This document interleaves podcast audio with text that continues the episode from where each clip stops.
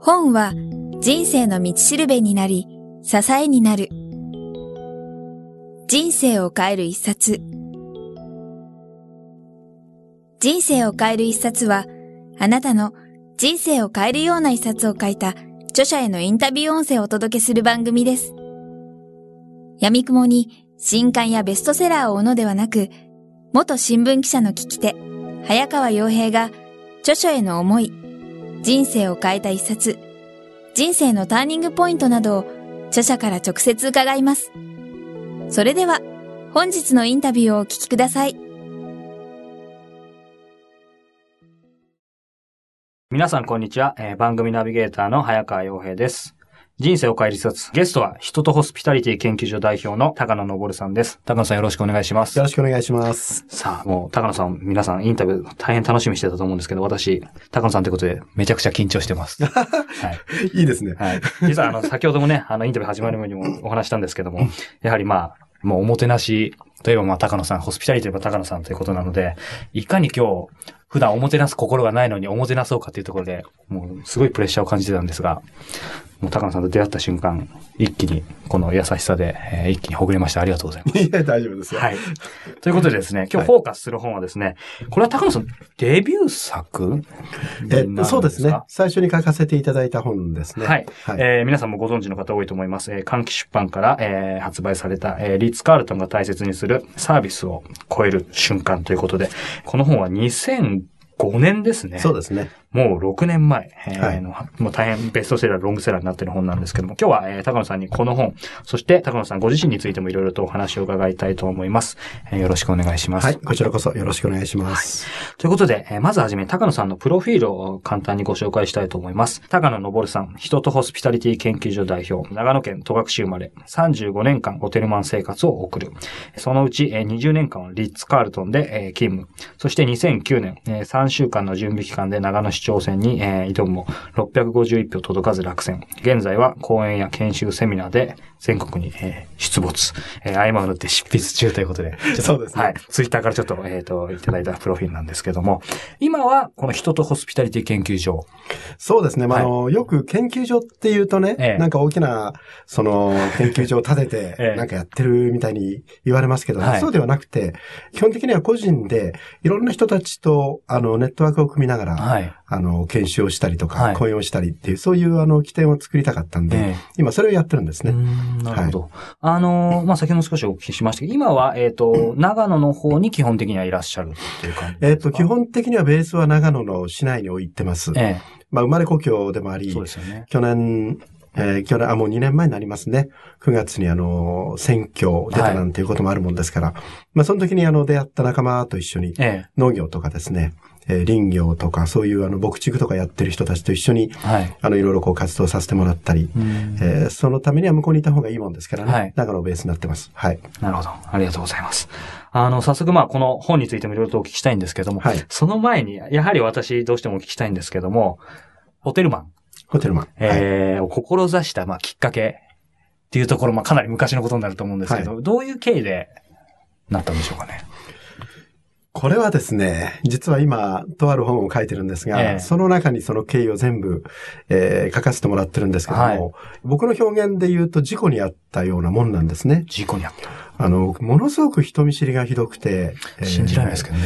よくね、皆さんに言われるんですけどね、今日のあの、長野の選挙に出た時も、えー、昔の幼馴染が手伝いに来てくれたんですが、はい、みんなあの、僕がマイクを持って人前に立てるっていうことが信じられないっていうくらい、えーあの、ものすごい内向的で、えー、おとなしい、あの、逆に落ち着きのないところがある子供だったんですけどね。はい、それが長野商業高校っていう商業高校に行きましてね、まあ行った理由は簡単で、あの、ずっと帳簿付けを裏でやっていれば人に会わなくて済むっていう、非常に単純な発想で行ったんですけど、まあ、すぐにそれが間違いだってことに気がついて、で、先生もですね、お前は商業向いてないなっていうことで、えー、一挙に長野商業からまた今度進学クラスに3年の時に編入して、はい、えー、技術者とかですね、その、工業系に行こうと。うん、そうすればまた人に合わない仕事がいっぱいあるだろうということで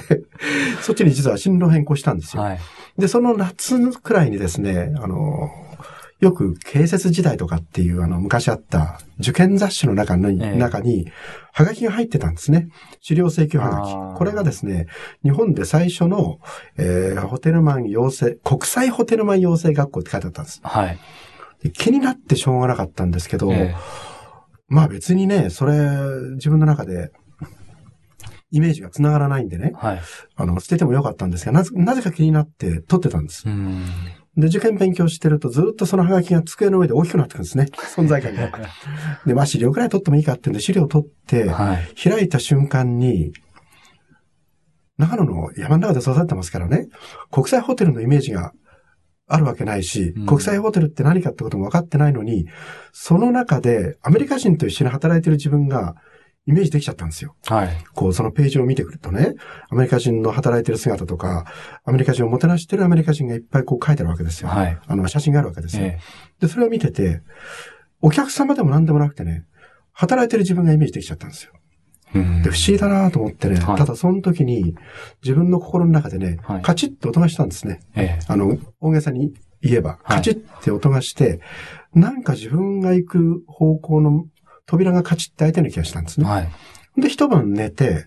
で、次の日起きて、その感覚がなくなっていれば、違うだろうと思ったら、その感覚が強くなってたんです。ええ、それで学校に行って先生に、やっぱり、方向を変えるわ、つって その資料を見せて、俺こっちに行こうと思う。って言ったら先生が一番向いてない職業だってわけですよ。で、両親の一番向いてないから、まあやめろって言うんですけど、もう自分の中で決まっちゃっててね。で、そこに行くことになったんです。これがきっかけですね。ホテルの学校に行ったっていうのがきっかけで。はい。で、2年後に、まあ、2年生の修学旅行っていうのがアメリカだったんですね。で、シアトルから入った、バンクーバーから入ったんだ。バンクーバーに入って、バンクーバーからシアトル、サンフランシスコ、ロサンゼルスとこうバスでずっと来たんです。はい。でも70、まだ3年の頃ですから、ええ、この5号線ってあるんですよね。アメリカの、あの、本当に南から北までずっと走ってる。この5号線の周りがですね、ほとんど何にもなかったんです。畑ばっかりだったんです。はい、今結構住宅ありますけどね。で、その畑のところで、切な機が上がったり降りたりしてるんですよ。はい。で、白い、白い粉をね、吹いてるんです。で、僕農業とか農家出身だから、あ、多分これは薬の散布だなって分かったんですけど、戸隠の田舎の薬の散布ってのは、うちの親父が背中に、ふんむき背負って、はい、手でカシャンカシャンやりながら、長いあの竿でね、ええ、こう、薬を撒くわけですよ。はい、で、この国は、刹那かと思ったわけですね。で、その瞬間にまた小さな音でカチッって聞こえたような気がしてね、こっちに行きたいと思って、アメリカに行くことになっちゃうんです。はい、だからまたそこで小さな扉がカチッとこう開いちゃったんですね。まあ、そんないい加減な入り方をしてますからね。よくあの、みんなにね、高野さんって中学の頃からホテルマン目指してたんですか？とかね、言われるんですけど、全然違うんです。事故です。簡単に言えば事故です。そんな高野さんにあえてまあ、なかなか突っ込んでも難しい部分あるかもしれないですけど、やっぱり今お話伺ってると、一番そのまあご両親とか先生もおっしゃったように、高野さんもおっしゃってましたけど、はい、人と会わないことを逆に軸に進路を選択してたような。そうなんです。そうなんです。本当にそうなんです。そんな高野さんが、そのまあスイッチが入ったといえばそれまでなんでしょうけど、はいあえてなんか分析すると、今振り返ってみると、ひょっとしたらなんかこれがあったのかな、みたいな。あの、とてつもなく内向的でね、ええ、あの、内気だったんですけれども、物事を自分の頭の中で想像して、一、はい、日、その想像する時間を取りながら、一日一人でいても、あの、退屈しなかったんですよ。すごいですね。でも人の前に出て人と話をするっていうのは苦手だったんですけどね。一、日あの山の中歩きながら、あるいは田んぼに座ってね、頭の中でいろんなことを想像してるのは、はい、ものすごく好きだったんです、えで。とてつもない想像するわけですよ。自分が空を飛んでる こととかね。え、あるいはその山の向こうに行くこととか、うん、あるいはその土の中に潜っていく自分とかね。はい、なんかこうとてつもないね、あの、まあ、他愛のない、子供が考える他愛のないことなんですけどね。はい、そういうのずっと考えてるのが好きだったのでね。うん、あの、まあ、きっかけを多分待ってたのかなっていう気はするんですけどね。でもあの、やっぱりね、よくあの、最近、中学校とか高校に呼ばれて講演させてもらうときにそんな話をするんですよね。えやっぱり子供たちも悩んでる子がいっぱいいるわけですよ。話が、人とうまく話ができないとか。はい、だから人って変われるよっていう一つの材料として、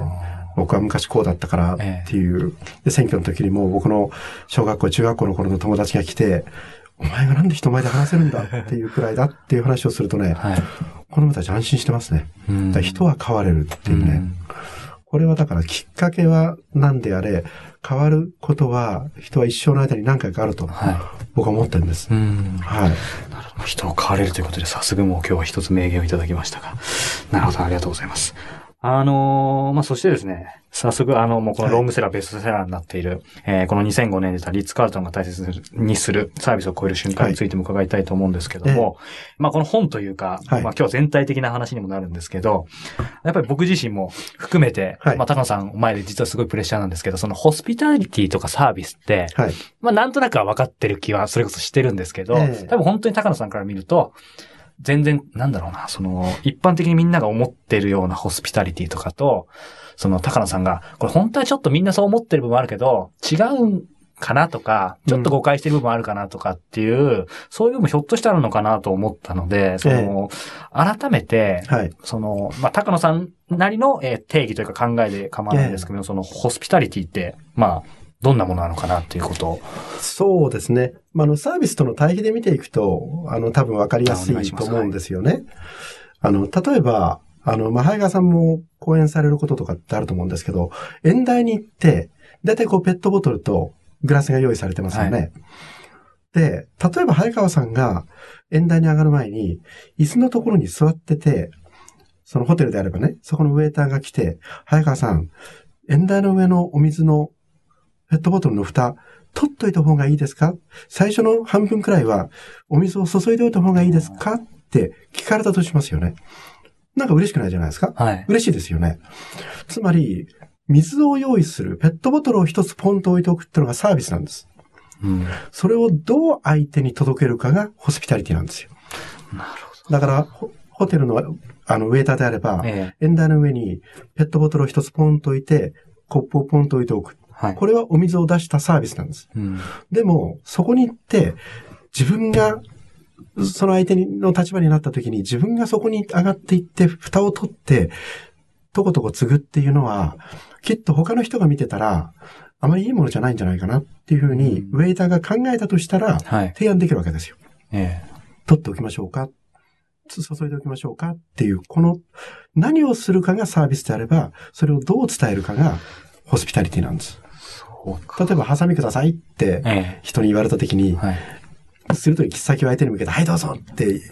ガサッと渡さないですよね。はい、やっぱり絵の方を相手に向けて、静かに、はい、どうぞって渡しますよね。はい、ハサミを準備するのは、サービスなんです、うん。それをどう相手に届けるかっていうところに、気持ちを持っていくのがホスピタリティなんですよ。はい、簡単に言えばそういうことです。あ。非常にわかりやすくてありがとうございます。そうすると当然サービスも、えー、あってホスピタリティもあるってことですね。どちらも大事なんです。なるほど。ありがとうございます。まあ、この本の中に、はい、あの、まあ、当然そのホスピタリティのこと、サービスのこといろいろ書いてあったんですけども、はい、これ、私なりの勝手に感じたことなんですけども、えー、どうぞ。はい。なんか、そのホスピタリティというか、その、肝っていうのが、なんかその、感性。感性？はい。がそのホスピタリティとか、そういうので大事なのかなと思って、はい、で、私ね、その感じたのが、この本の中にも、まあいろんな項目ありますけども、かなりその感性っていうキーワードが多発しててですね、はい、例えば仕事を楽しめば自分の感性が発揮できるとか、はい、感性の高いドラマは一度に、えー、その散歩を見るとかってあったと思うんですけど、この感性っていうのはやっぱり当然大切なんですかね、その。感性っていうのは、人が生きていく上で一生自分の中で育て続けなければいけない、僕は力だと思ってるんです。ええ、で何のために感性を育てるかっていうと、やっぱり人との、あの、一生っていうのは人との、あのー、まあ、どんな人と出会うかわかりませんけども、人との出会いの連続だと思うんですよ。はい、で、その出会った人たちとの出会いのクオリティを高めるのも、そのクオリティを高くできないのも、自分の感性次第だと思うんです。はい。だから、いい出会いっていう言い方ありますよね。ええ、じゃあ自分にとっていい出会いっていうのは、なんかこう自分にとって利益のあるようなって、そういう捉え方をしていく人が多いですけど、はい、いい出会いっていうのが大事なのと同時に、出会いを良くするっていうことも、僕は大事なポイントだと思うんですよ。はい、だから出会いを良くするためには自分の力がついてないとダメですよね。うん、いい出会いっていうことであれば先生に出会えばいいわけです。はい、お師匠さんに出会えばいいわけです。でも自分が人に出会った時に、その人があなたと、あなたとの出会いはいい出会いでしたっていうことは、はい、その出会いを良くする力を自分が持ってなきゃいけないってことですね。はい。だから感性は大事なんです。うん、なるほど。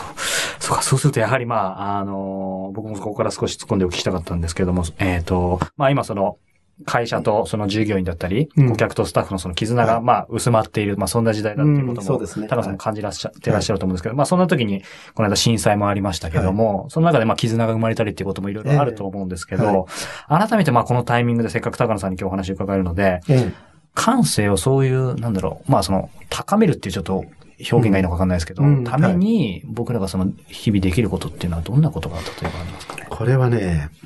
山ほどあるんですよ。山ほど。山ほどあるんです。感性の出発点は感謝なんですね。感謝。うん。人に感謝をする、物事に感謝をする、生きてることに感謝をする。はい。で、今本当に3.11以降、はい。本当に今日という日を迎えたくて迎えたくて仕方がなかった人たちで、迎えられなかった人が何万人いるわけですよ。はい。でそのことを考えて朝目が覚めた時に、感謝っていう言葉が、その感覚がね、自分の中に最初に出てくるっていうのが、すごく大事なことだと思うんですよね、僕らは。だからまずそのことに感謝をして、目が開いたことに感謝をして、はい、手が動いて足が動いてって一つ一つ考えていくと、うん、全部感謝ですよね。はい、で、まあ僕はあの、まあ、早川さんもそう、あの男ですから、起きてすぐ手洗い行きますよね。はい、で、手洗いで、例えば用を足しながらね、僕の友達で何人か透析してる人は一生立ちションできないわけですよ。で、よく話をすると、俺の夢はもう一度小学校の頃のようにみんなで並んで雪の上に立ちションすることっていうわけですよ。うん、でもその夢は叶わないんですよ。はい、それ僕ら毎朝当たり前のようにね、毎日できるっていう、これも感謝ですよね。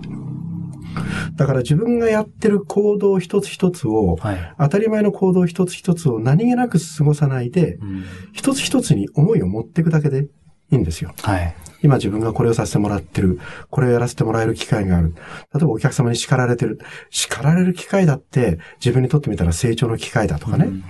そういうふうに一つ一つこう、持っていくとね、はい、自分の周りって自分の感性を高めるもので溢れてるんです。うん、実は。で、そのことを今度親は自分の子供にきちんと伝えていき、先輩は後輩に伝えていき、っていう形が出来上がってる社会だと、一番いいわけですね。はい。でもね、あの、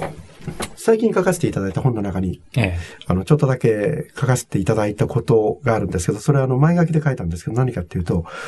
ちょうど東京の開業の少し前だったんですけど、はい、地下鉄に乗って、六本駅、六本木の駅で、えー、ちょうどこう僕が立ってたら、女性が入ってきたんですね。で、すらりとした、もう見た瞬間にはモデルさんだなって分かったんですけど、はい、その女性が入ってきて、僕の隣に立って、で、優先席に座ってる女性に話しかけたんですね。か、あの、腰をかがめてね。はい。で、僕は知り合いに出会ったのかなと思って見せたら、どうもそうじゃなくて、その座ってた女性が年配の方で、急いで左手で自分の膝の上の荷物を押さえて、右手でブラウスのボタンを止めようとするんですけど、はい、手がちょっと不自由で止まんないんですよ。で、やきもきしてこう見てたら、またそのすらりとした女性がですね、また腰かがめてね、小さな声で、お手伝いしますねと言ってね、ボタンパッパって止めてあげたんですよ。で、すごいなと思ってね、うん、これが僕あの、普段から自分の生活の中に感性を高めていってる人ができる大人の感性なんですよ。はい、だ子供の感性ではなくて大人の感性で、やらなければいけないことが見えて、それを行動に移せる感性ですよね。はい、そういう人たちが世の中にいっぱいいれば、うん、きっと世の中良くなるはずなんですね。はいまあ、そんなことがあって、えー、まあ、本の中に書かせてもらったんですけど、はい、実はつい先週ですね、山手線、山手乗ってたんですね。はい、そしたら、あの親子がいたんです。はい、お父さんと子供。で、子供はまあ3、4歳からもうちょっとしたかもしれない。はい、お父さんと2人でこう座った30代の半ばくらいのお父さんとね。えー、で、結構混んでたんで、まあ、そこにあの、おばあちゃんが乗ってきたんですけど、はい、座るところがないんですよ。うん、そしたらその子が偉いんですよ。お父さんに向かってね、パパ僕立つからって言ったんですよ。そしたらそのお父さんがどうしたか。子供の膝に手を置いて、あともう一息だからって言ってね、立たせないんです。でもこの子は偉かったんですよ。そのお父さんの手を振り切って、いいよパパ僕立つよと言って立って、うん、そのおばあちゃん連れてきて、座らせたんです。うん、で、もう一息だから次の駅でこの二人降りてったんでね、その二人こう見てたんですけど、ホームの半ばくらいまで行ったらお父さんは子供の頭を思いっきり叩いてるんです。叱ってんです。余計なことしちゃいけない。今、これと両方のことが対比で起きてるんです。世の中で。で、今その過渡期だと思うんですよ。多分50%、50%が、なんとかこれからは、もっとみんなが豊かな気持ちで生活しなきゃいけないよっていうふうになってきてるところに行きつつあるんですけど、まだ半分は子供の頭を叩く感性の人たちが世の中にいるっていうことじゃないかなと僕は勝手に思っています。なるほど。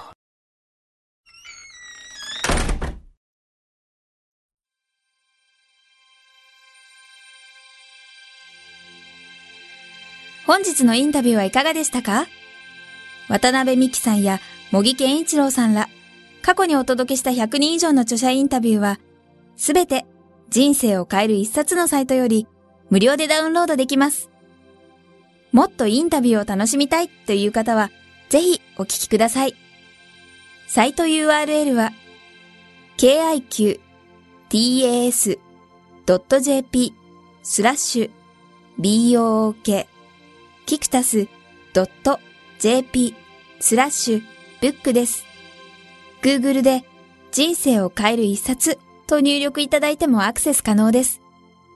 本日も最後までお聞きいただきありがとうございました。それではまたお耳にかかりましょう。ごきげんよう。さようなら。この番組は、キクタスの提供、若菜はじめ、ご機嫌ワークス制作協力、宮浦清志音楽、清水夏美ナレーションによりお送りいたしました。